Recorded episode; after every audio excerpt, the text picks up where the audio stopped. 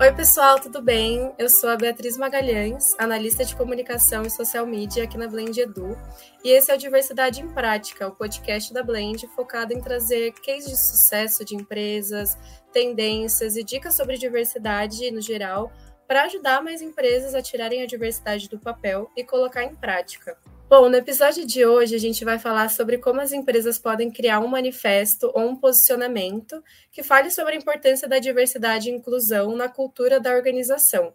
E para isso a gente convidou a comunicadora Júlia Funari, que é estrategista de comunicação e também criativa, para a gente bater um papo sobre como as organizações podem criar esse posicionamento focado em diversidade.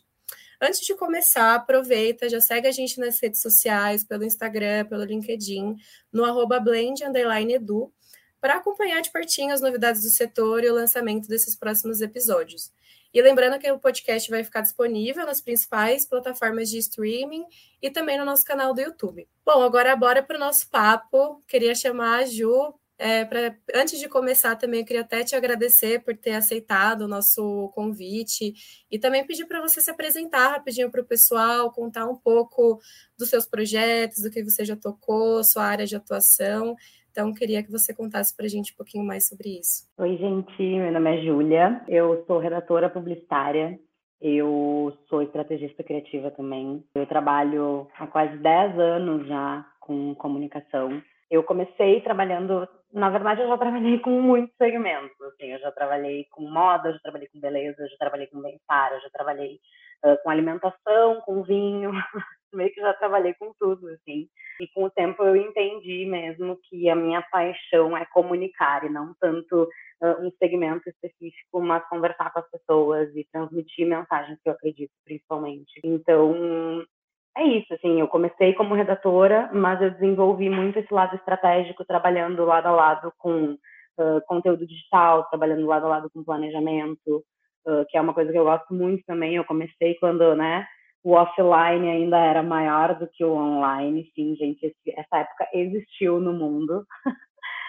e aí eu tenho também um pouco, né, desse lado de branding, então, muito voltado para o offline, mas eu desenvolvi esse lado do digital também, que é uma coisa que eu gosto bastante. Então, me sinto uma profissional cada vez mais completa, assim, nesse sentido, uh, por conseguir transitar realmente entre alguns segmentos aí dentro da comunicação, mas sempre com esse mesmo foco, assim, que é comunicar essas mensagens cada vez mais verdadeiras e cada vez mais de acordo com o que o público quer consumir e precisa consumir. Perfeito, Ju. Obrigada por ter se apresentado, obrigada de novo por ter topado esse convite.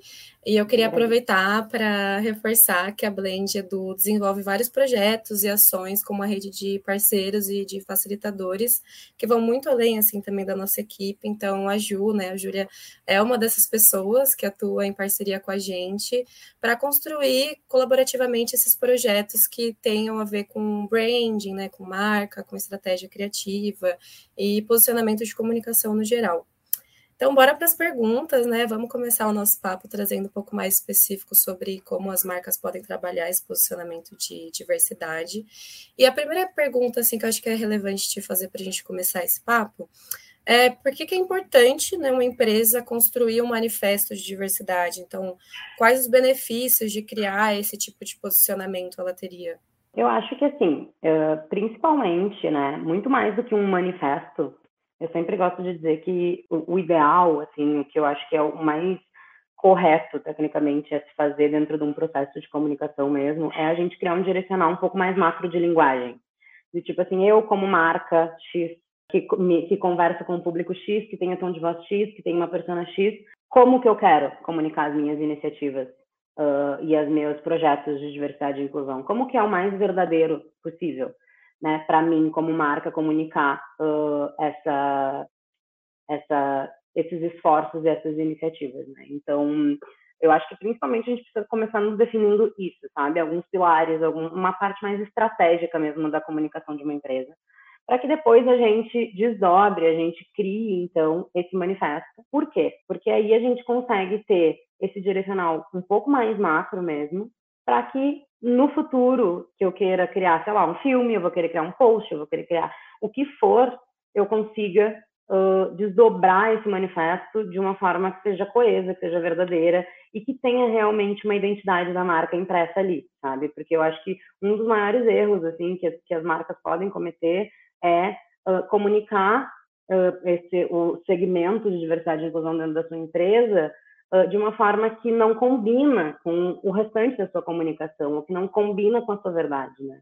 Então, eu acho que a gente precisa ter essa definição antes, porque daí eu acredito que fica uma uma comunicação super coesa, assim, super redonda mesmo, e a gente consegue uh, atingir as pessoas, né, no público, seja ele qual for, seja o público interno, seja o público consumidor ou fornecedor ou meu lojista, se eu tiver, de uma forma verdadeira e que realmente impacte as pessoas. Uh, normalmente, essa é uma curiosidade aqui, eu normalmente faço esses manifestos, mas eu gosto sempre de desenvolver essa parte da linguagem antes, né, essa parte mais macro, Uh, e eu sou a primeira beneficiada por essa parte mais estratégica, exatamente por executar o manifesto, né? Mas eu acho que uh, é muito bom porque assim, vira quase como um material de consulta, assim, mesmo para a equipe que vai ser responsável por essa comunicação. Então, por exemplo, ah, tá ali um manifesto.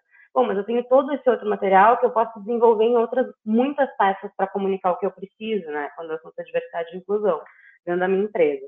Então, eu acredito que isso seja muito massa. E em questão de benefício mesmo, Olha, se posicionar, eh, primeiramente se posicionar como uma marca, né, que, que uh, busca uma cultura mais diversa e mais inclusiva, uma marca que faz os esforços, né, por uma cultura mais uh, diversa e inclusiva, eu acho que existe o benefício de tu te posicionar nesse nesse mercado como uma marca que está que tá procurando isso, que está uh, no processo de, de chegar né, aí nesse, nessa caminhada em direção à diversidade e inclusão, porque a gente meio que delimita o nosso público, né, também. A gente direciona o público que, gente, que, que quer consumir, eu direciono o público que quer uh, trabalhar na minha marca, então, assim, eu consigo me comunicar com essas pessoas, eu consigo deixar bem claro o que, que a minha marca é, o que, que a minha marca procura. É um posicionamento muito forte que a gente tem hoje no mercado que a gente tem, que a gente sabe que muitas marcas e muitas empresas estão fazendo esse movimento cada vez mais, graças ao trabalho de empresas incríveis como a Blend, por exemplo. Mas eu também acredito que a gente pode ir muito além. Eu acho que o mercado ainda tem muito espaço e a gente tem que ser cada vez mais diverso, cada vez mais inclusive. Então, eu acho que se uma marca se posicionar no mercado como uma marca que é diversa, que é inclusiva, que está buscando ser cada vez mais, não só fortalece a sua cultura, o seu posicionamento e a forma como é vista pelo público, mas também inspira né, o mercado a entender que, tipo assim, esse agora é o correto, esse é o normal, é isso que a gente tem que buscar. Então, eu acho que é literalmente é bom para a empresa, mas eu acho que ainda tem muita coisa que contribui no mercado, assim, como um todo. Eu acho que as, as empresas, que, os grandes players que estiverem ao redor dessa marca que se posicionou como inclusiva e diversa, também uh, entendem que, tipo assim, eu preciso fazer esse esforço. Então, eu acho que funciona também como uma rede de inspiração, que eu particularmente acho muito importante. Perfeito, Gil. Acho que é, é um movimento, como você falou, que é não só bom para a empresa, né, mas para o mercado no geral, porque é algo que vai mobilizando e inspirando ativamente essas outras empresas a fazer o mesmo e também não ficarem para trás nessa questão, que acho que é um ponto que a gente sabe, né, que muitas empresas já têm essa questão com a diversidade, mas poucas ainda, algumas na verdade ainda estão nesse processo de maturação, né, de começar a entender uhum. de como trabalhar isso. Então, acho que o que você trouxe assim, se a gente conseguisse resumir isso num ponto, seria conseguir traduzir, né, o DNA e a cultura da empresa para também não ficar algo descolado né, da realidade da empresa, aquela coisa assim, ah, tem um manifesto lindo, mas na prática não é bem assim. Então, acho que é uma ter uma definição macro, né, que também as pessoas depois consigam desdobrar ali em outros canais de comunicação e, enfim, traduzir esse, esse manifesto da melhor forma, né, que não fique algo desconexo assim com o que a empresa é de verdade, assim, né. Mas agora, assim, partindo para como colocar a mão na massa, começar o projeto em si. Quais etapas que você sugere que a empresa faça assim para desenhar esse posicionamento de diversidade? É, acho que dá até para aproveitar e pedir para você comentar sobre a metodologia Sprint Express que você adaptou, né, para esse tipo de projeto. Então, se você quiser contar para a gente um pouquinho mais para quem está ouvindo também para a gente como que funciona. Um do, eu sempre gosto de definir alguns pilares, definir algumas coisas antes de começar realmente botar a mão na massa e começar a escrever um posicionamento, ou escrever um conceito, ou escrever um manifesto, ou o que for que a gente vai desdobrar aí a partir desse direcional macro. Mas eu acho muito importante a gente entender com qual público que a gente está falando. Então, tipo assim, eu quero me comunicar com, a, com, a, com as pessoas que trabalham na minha empresa hoje, eu quero me comunicar com as pessoas que eu gostaria, com o capital uh, humano que eu gostaria de trazer para minha empresa.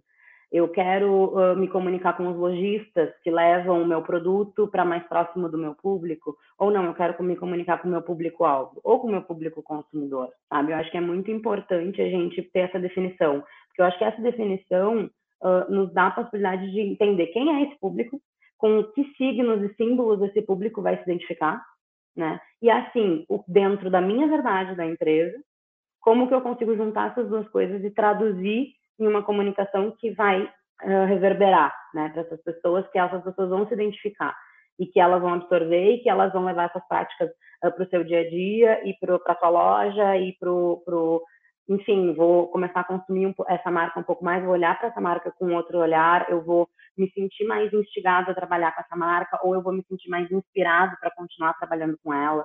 Então, assim, eu acho que gente, isso é uma das coisas que a gente precisa mais, assim, eh, definir, sabe? Com quem que a gente está falando? Com quem que eu estou falando quando eu estou falando sobre diversidade e inclusão? Com quem que eu quero falar primeiro, né? Porque eu acho que também tem isso. Quando a gente, quando as, as empresas começam esse processo, elas estão no processo, né, de, de desenvolver essa cultura mais diversa, mais inclusiva. Às vezes, quero falar com todo mundo, eu quero, eu quero contar para dentro, para fora, mas eu acho que a gente precisa meio que ir passo a passo, assim, sabe? E definindo esses públicos aos poucos e desenvolvendo esse discurso. Eu acho que é uma das coisas mais importantes.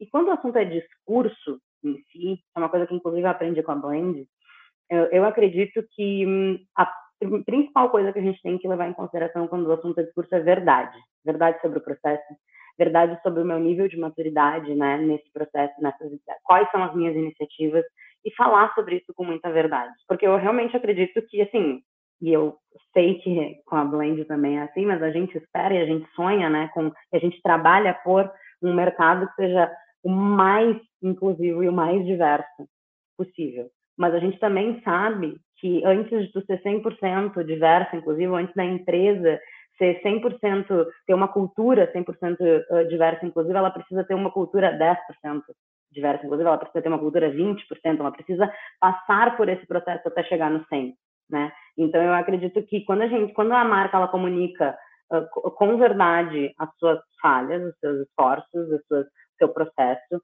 ou as suas promessas e o que tudo mais que ela está, né, construindo nesse processo, uh, mais as pessoas se identificam com isso, mais as pessoas entendem que realmente é uma verdade, eu preciso dessa construção. Para chegar no 100%, eu preciso ir construindo esse caminho. Então, eu acredito que falar com verdade sobre diversidade e inclusão é uma, um dos principais pontos, assim, que é o que eu sempre tento trazer, né, eh, para os clientes.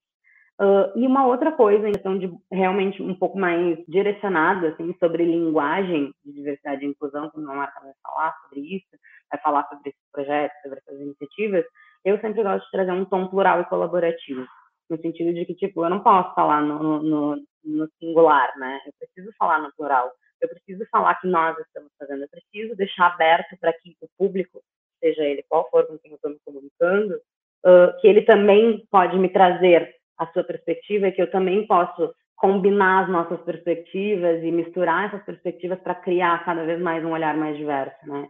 Então, eu acho que ter esse tom, trazer essa coisa da interação, trazer essa coisa da construção de uma coletividade nessa jornada, de que eu não sei tudo e que eu não eu, eu não estou 100% certo, mas eu estou disposto a abrir, a ouvir, estou disposto a, a, abrir o meu, o meu olhar para que outras pessoas, outras realidades possam trazer né, novas perspectivas. Então, assim, eu acho que é muito importante, sempre que uma marca for se posicionar, né, como uma marca que busca uma cultura mais inclusiva, que ela traga esse tom plural, porque eu acho que isso passa ainda mais essa verdade, né, foi o que a gente falou. Então, acho que é basicamente isso. Uh, sobre o, a metodologia né, específica de como que a gente chega nessa linguagem, como que eu chego nesse manifesto que é perfeito para minha marca, eu nunca gosto de, tipo, ah, a metodologia perfeita é essa, porque eu acho que, assim, assim como a gente é diferente, né, eu, você somos diferentes, todo mundo é diferente um do outro, a gente trabalha de forma diferente, a gente tem métodos diferentes de fazer o nosso trabalho, e aí quando essas equipes se encontram dentro das empresas, elas são equipes diversas, elas são equipes diferentes, então nem sempre uma metodologia que funcionou para uma empresa vai, vai funcionar para outra. Eu, eu sempre gosto de fazer esse, essa análise antes de qualquer coisa, antes de começar o trabalho, qual é a metodologia que mais vai combinar com essa equipe, né, especificamente, e até com a empresa, do tipo, com as práticas que a empresa já realiza e tudo, se vai ter um grupo de diversidade, se é, na verdade, toda a empresa que é uma empresa menor. Então, assim, é muito importante a gente entender isso acima de tudo. Uh, mas eu acredito que o sprint, né, que eu, que eu, que eu trouxe, né, o Sprint Express, na verdade eu acho muito engraçado assim, a questão do sprint, porque ele foi criado, né, pelo, por, por analistas do Google Ventures, né, o Jake Knapp principalmente, e é muito focado em design e tecnologia. E é uma metodologia que, tipo, é para tirar a ideia do papel em cinco dias, assim, né, ele tem até um livro sobre o sprint e tal, Uh, e ele é muito focado nessa, nessa parte do design, na parte da, da, tecnologia, porque ele tem a questão dos protótipos, de meio que literalmente botar a ideia de pé em cinco dias. Uh, e ele foi, e é uma, uma metodologia que foi uh, adaptada das mais diversas formas para comunicação, para televisão, botar um programa de TV no ar. Então ele foi muito adaptado. E aí quando a gente foi né, criar esse projeto aí de de manifesto e de comunicação sobre diversidade e inclusão, eu achei que seria uma boa uh, a gente readaptar ele pela milésima vez mais um, dentro dessa coisa do Express. Por quê? Porque a gente tinha pouco tempo, né? E já é um, uma, uma, metodologia uh, pensada para pouco tempo, a gente tinha ainda menos, então é, é bem adaptado mesmo. Então, a ideia aqui é basicamente mapear possibilidades, né? Fazer uma. Eu meio que combinei também uma parte de brainstorm, porque a grande diferença do sprint para o brainstorm é que o brainstorm ele é focado na quantidade de ideias. Então, assim, quanto mais ideias tu tiver em menos tempo, ou no tempo que tu tiver ali confinado naquele brainstorm, melhor. Porque aí tu vai adaptando, depois tem todo um processo, né, de tu ir entendendo quais são as melhores, quais se conectam, etc. O Jake Nath, que criou o Sprint, ele entendeu o quê? Que o brainstorm, ele nem sempre dava bons resultados ele nem sempre trazia uma ideia que eu realmente conseguia botar em prática. Então, uh, o que ele fez? Ele construiu esse sprint que ele é focado na qualidade da ideia. Né? Então, é menos sobre eu ter 30 ideias num dia e muito mais sobre eu desenvolver uma ideia que eu acho muito boa e aí criar ela, né, desenvolver ela o máximo possível até eu chegar num ponto em que eu consiga tirá-la do papel, transformar ela em alguma coisa. Então eu achei isso muito especial assim para esse momento que a gente tinha uh, pouco tempo, mas uh, muito capital humano, muitas cabeças pensantes juntas. Para mim prototipar um projeto uh, é muito fala muito sobre a questão dessa desse direcional de linguagem. Foi para isso que eu adaptei, sabe? Do tipo o protótipo desse grande projeto que a gente ia fazer seria o, o, o nosso manual de linguagem sobre diversidade e inclusão. E o último ponto, que é testar o protótipo, é criar um manifesto. Então, assim, eu vou testar o meu protótipo botando ele em prática, que é literalmente criando um texto que resuma ele. Então, é basicamente isso. A gente começa com esse brainstorm, a gente de desenha essa ideia um pouco melhor, a gente desenha esse caminho um pouco melhor, a gente toma decisões coletivamente, entendendo qual é a melhor ideia, qual é o melhor caminho, com quem que eu quero falar, qual é a minha intenção, qual é o meu tom de voz, quem é a minha persona tomam essa, essa, essa, essas decisões no coletivo, e aí eu, depois de todo esse levantamento, consigo desenhar esse, esse manual de linguagem e aí descer para esse manifesto, que é o nosso teste de protótipo, e normalmente dá certo.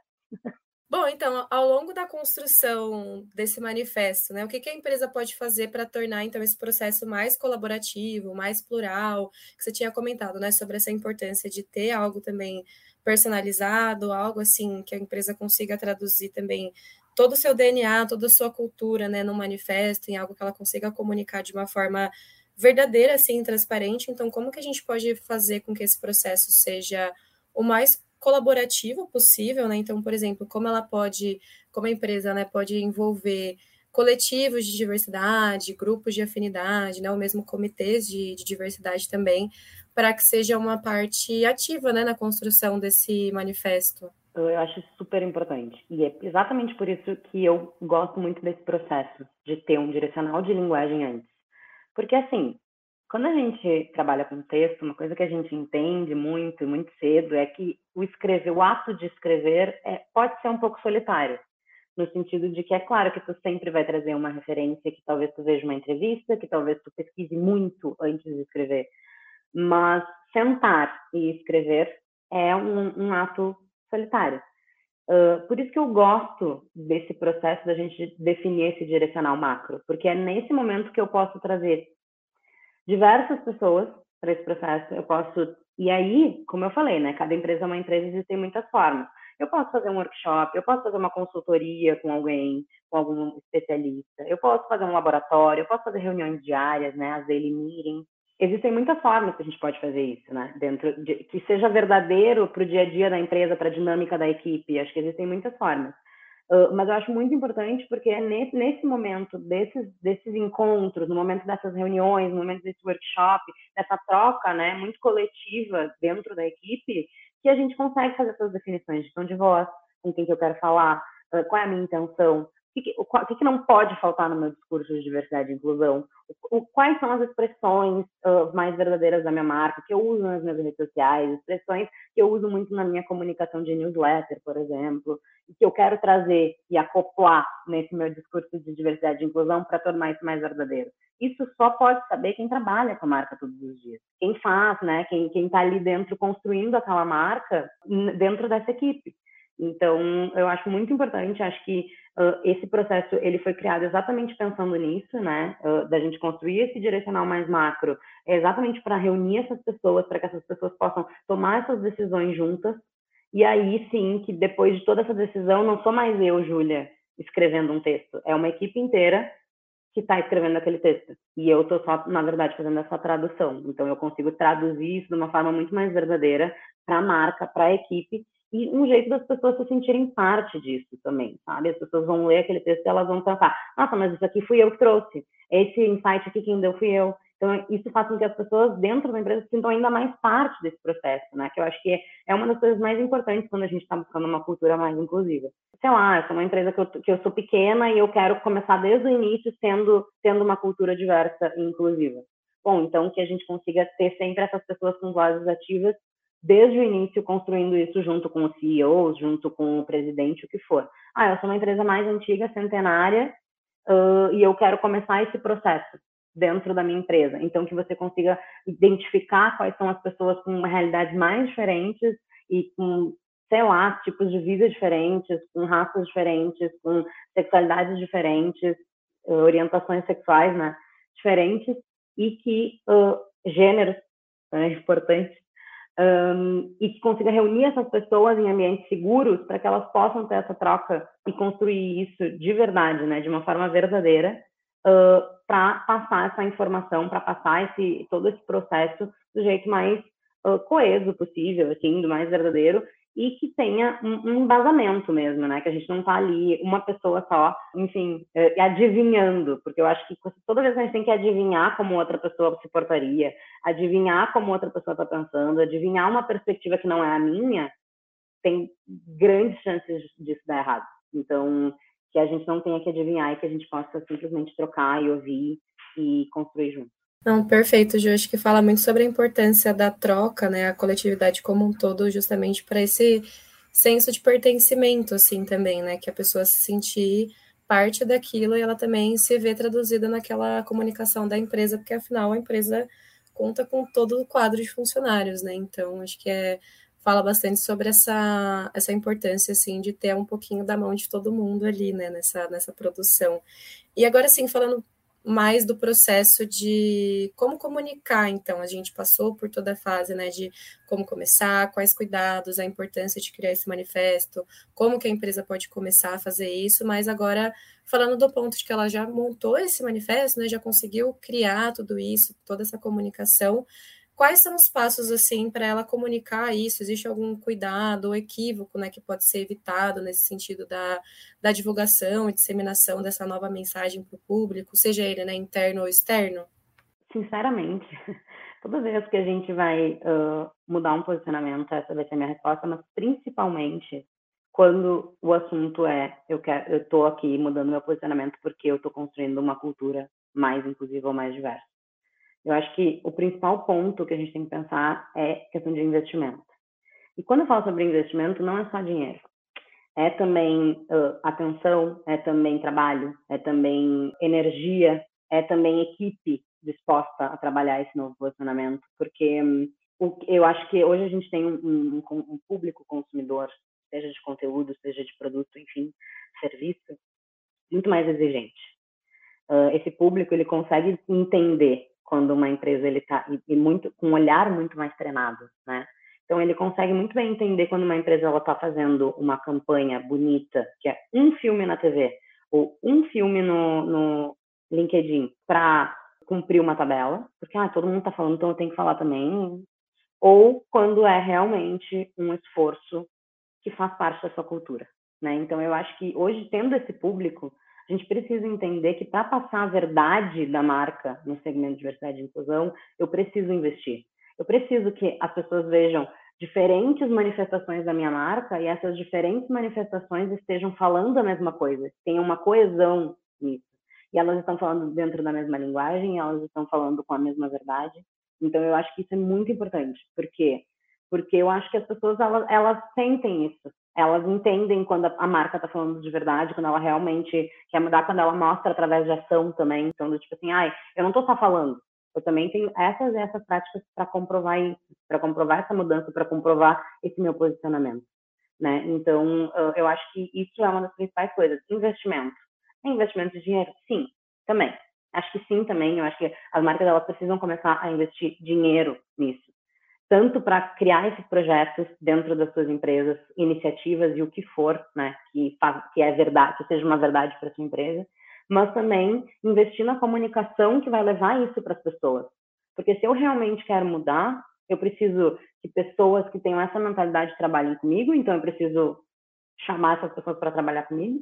Eu preciso contar para o meu consumidor que agora esse é o meu, meu posicionamento, ou que é isso que eu estou construindo. E eu preciso atrair esses consumidores, né, que tenham esse mesmo pensamento para dentro do meu círculo e eu preciso de repente mudar os meus fornecedores se eles não tiverem essa mesma essa, essa mesmo pensamento e que envolve dinheiro, que envolve tempo e que envolve energia de trabalho. Eu acho que o investimento é a principal coisa. Acho que assim fazer um grande projeto, uh, mas que ele não tem fundamento que ninguém vai ver, ninguém vai saber e, e isso não vai uh, impactar a vida de ninguém, não vai mudar realmente a realidade de ninguém e nem da sua empresa, meio que sabe? Não faz sentido. Então, acho que isso. E eu acho que a principal coisa que eu evitaria é uma promessa que a empresa não pode cumprir. Do tipo assim, ah, eu vou, tô aqui, faz, eu vou fazer esse grande projeto, mas eu nem comecei. É uma coisa que está aqui no meu planejamento. Acho melhor não, então. Comunica quando tu já estiver ali sabendo qual é o caminho que tu vai seguir, uh, o que que eu vou fazer, qual é a mudança que tu vai gerar, como que eu vou, sabe? Quando tu tiver já tudo orquestrado, aí tu pode comunicar. Melhor ainda se for comunicar somente depois de fazer. Então, assim, né? Eu acho que existem muitas e muitas formas, mas principalmente uh, evitar essa coisa de tipo assim, ah, eu, vou, eu tô prometendo, mas ah, se eu não cumprir tudo bem, ninguém vai falar nada, porque vão. Porque isso é, é, é uma porta de entrada para um gerenciamento de crise, né? Principalmente. E também a questão de cumprir tabela, né? Essa coisa de tipo, ah, eu vou fazer um projetinho micro que eu realmente nem estou ali muito uh, focada, que eu não que não vai fazer diferença, mas só para dizer que eu estou fazendo para que, né, uh, não seja crucificado, sabe? Para que eu não seja, para que isso não, não, não me gere um problema. Então eu acho que isso é a principal coisa, assim. Eu acho que são essas, esses dois pontos que eu evitaria, principalmente por conta desse público está com esse olho cada vez mais treinado. Você vai prometer uma coisa e você não vai cumprir, alguém com certeza vai levantar essa bandeira. Alguém com certeza vai te dizer, olha só, tu não prometeu, então agora eu não consumo mais essa marca, ou eu não trabalho mais aqui. E também a questão de cumprir tabela, eu acho que as pessoas estão uh, com um olho muito mais treinado, com uh, uma exigência muito mais alta, e as pessoas elas sentem isso, elas sentem quando não é verdadeiro. Então eu acho que essa é a principal coisa. Não, com certeza. Acho que o público hoje está muito assim muito antenado, né, com as discussões, com o que tem acontecido. Eu acho que isso entra muito naquele ponto de diversity washing, né, que seria em português a tradução livre, lavando a diversidade, que é quando as empresas geralmente fazem essas práticas, essas ações, assim, mais para ter assim um posicionamento de marca pontual, para ter ali uma divulgação, né, um marketing pontual também, que ela vai se mostrar como uma empresa diversa, só que conforme você vai cavando e vendo as ações do dia a dia, ela não faz muito além daquilo, às vezes não tem pessoas diversas em posicionamentos, em posições de liderança,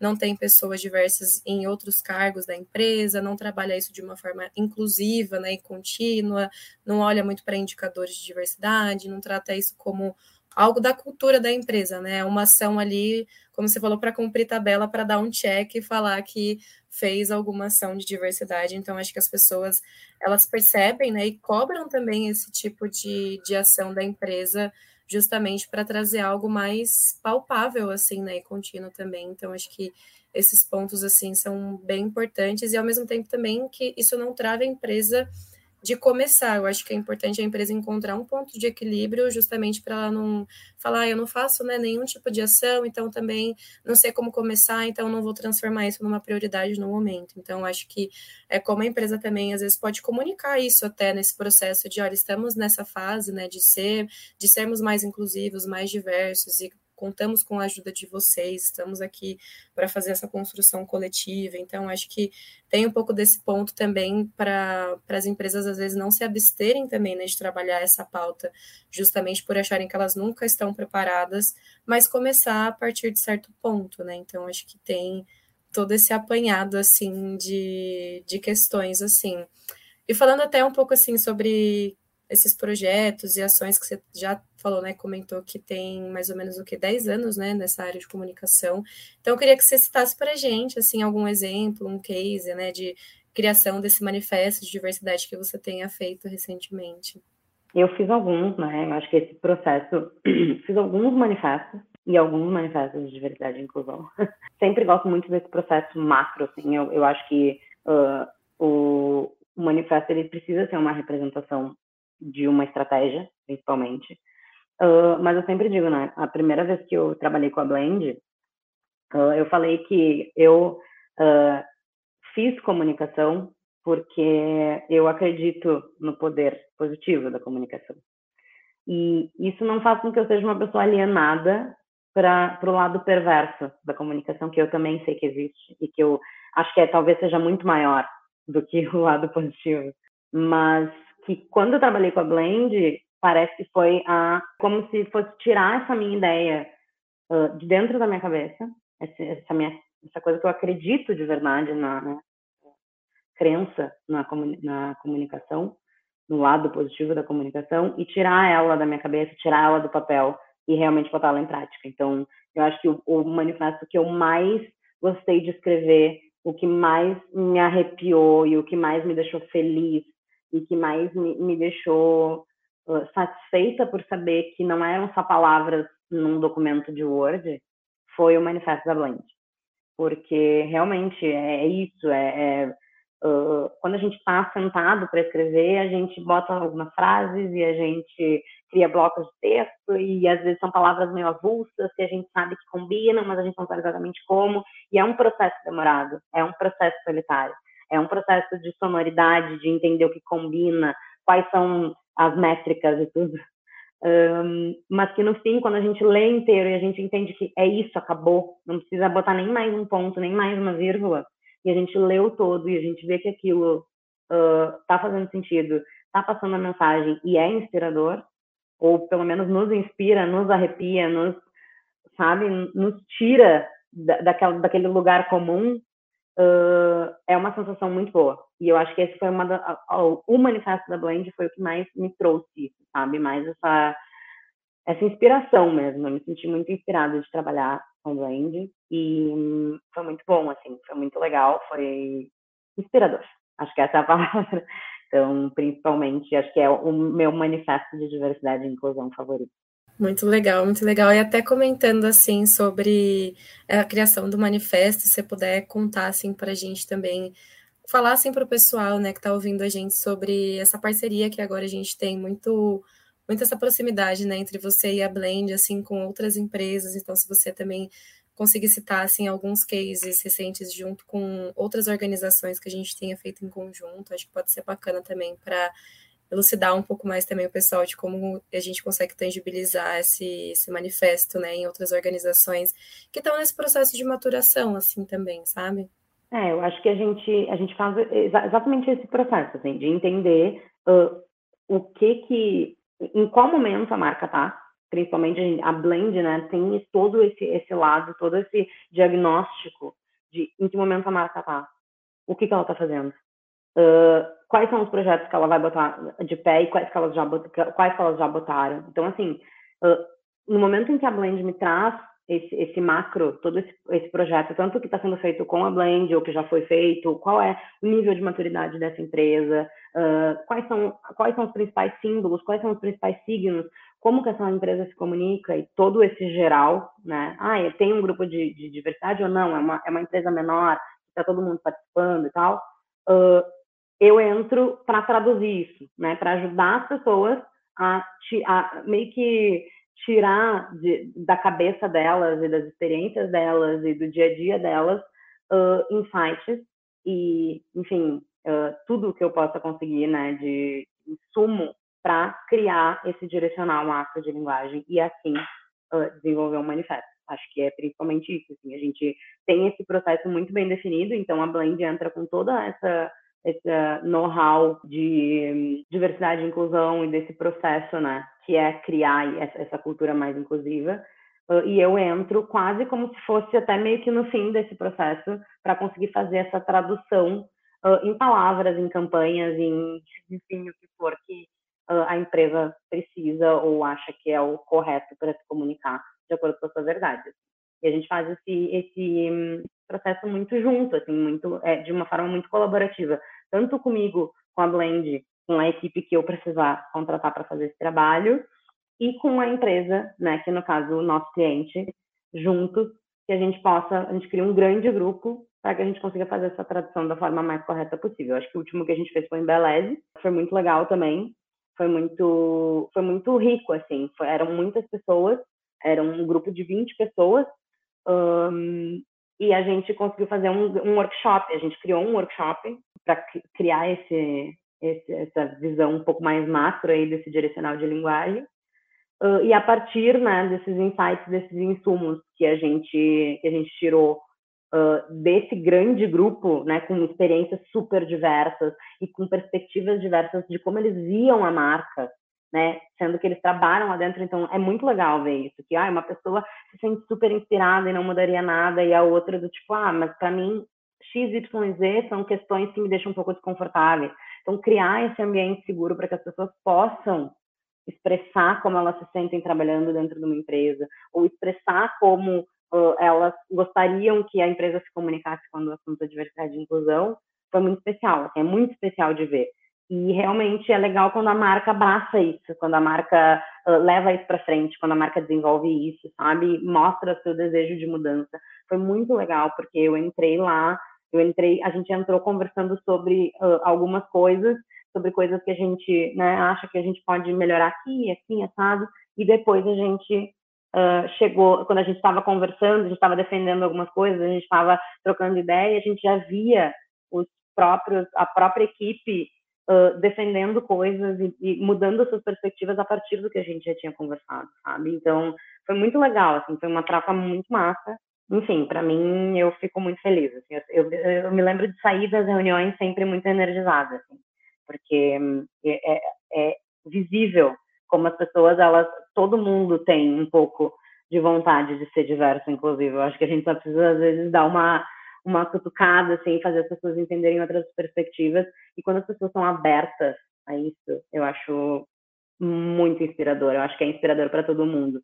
Inclusive, foi uma das coisas que eu falei para a Thalita. Eu durmo, de, depois de cada reunião, né, que a gente faz com os clientes, às vezes, uh, ah, às vezes uma é um pouco mais difícil, às vezes outra é um pouco mais, mais tranquila, às vezes uma a gente tem que uh, conversar um pouco mais no detalhe, outras a gente consegue, né, Uh, ter uma, uma conversa um pouco mais ampla e tal. Mas eu sempre falo para ela que eu saio das reuniões e eu deito com a minha cabeça no travesseiro tranquila, porque eu sei que, tipo, ah, talvez a gente não consiga mudar o mundo, mas a gente consegue mudar a perspectiva e a gente consegue mudar uh, o dia a dia e a rotina e o pensamento das pessoas, de tipo assim, 50 pessoas, 20 pessoas, 30 pessoas, isso já é, já é incrível, assim, já é, já é um ganho, sabe? Quando uma pessoa, lá, essa pessoa de repente vai sair daquela, eh, se um dia ela sair daquela empresa, ela for para outra e ela levar essas perspectivas com ela, a gente já ganhou, sabe? A gente já, já fez hum, muito mais pelo mercado do que muita gente, do que muita empresa. Acho que é isso, assim, basicamente.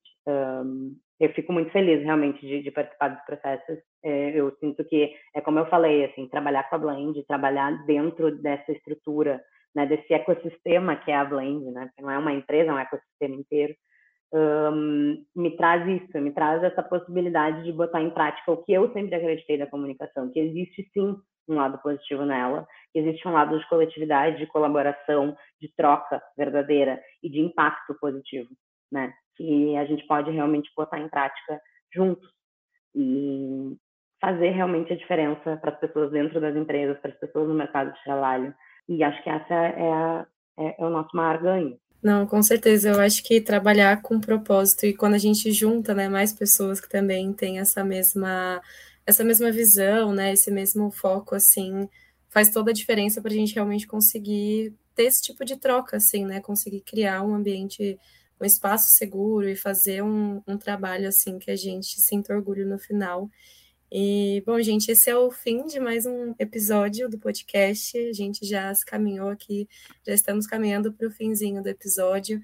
Queria agradecer a Ju imensamente por ter topado de novo esse convite, por ter contado para a gente um pouco mais sobre a metodologia, sobre o trabalho dela, sobre todos esses pontos que a gente sabe que é importante, que às vezes para as empresas pode parecer um pouco distante, mas conforme a gente vai trabalhando isso aos poucos, vai se tornando mais palpável. Então, a gente espera que vocês tenham curtido mais um episódio do podcast. Contem pra gente o que vocês acharam desse conteúdo aqui nas nossas redes sociais. A gente está lá no Instagram e no LinkedIn pelo arroba então aproveita, já segue a gente por lá, pode conferir o lançamento dos próximos episódios também.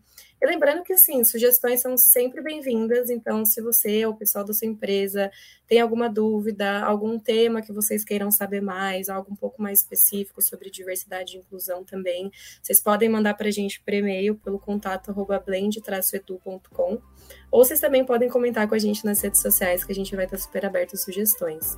É isso, gente, um beijo e até a próxima. Beijo!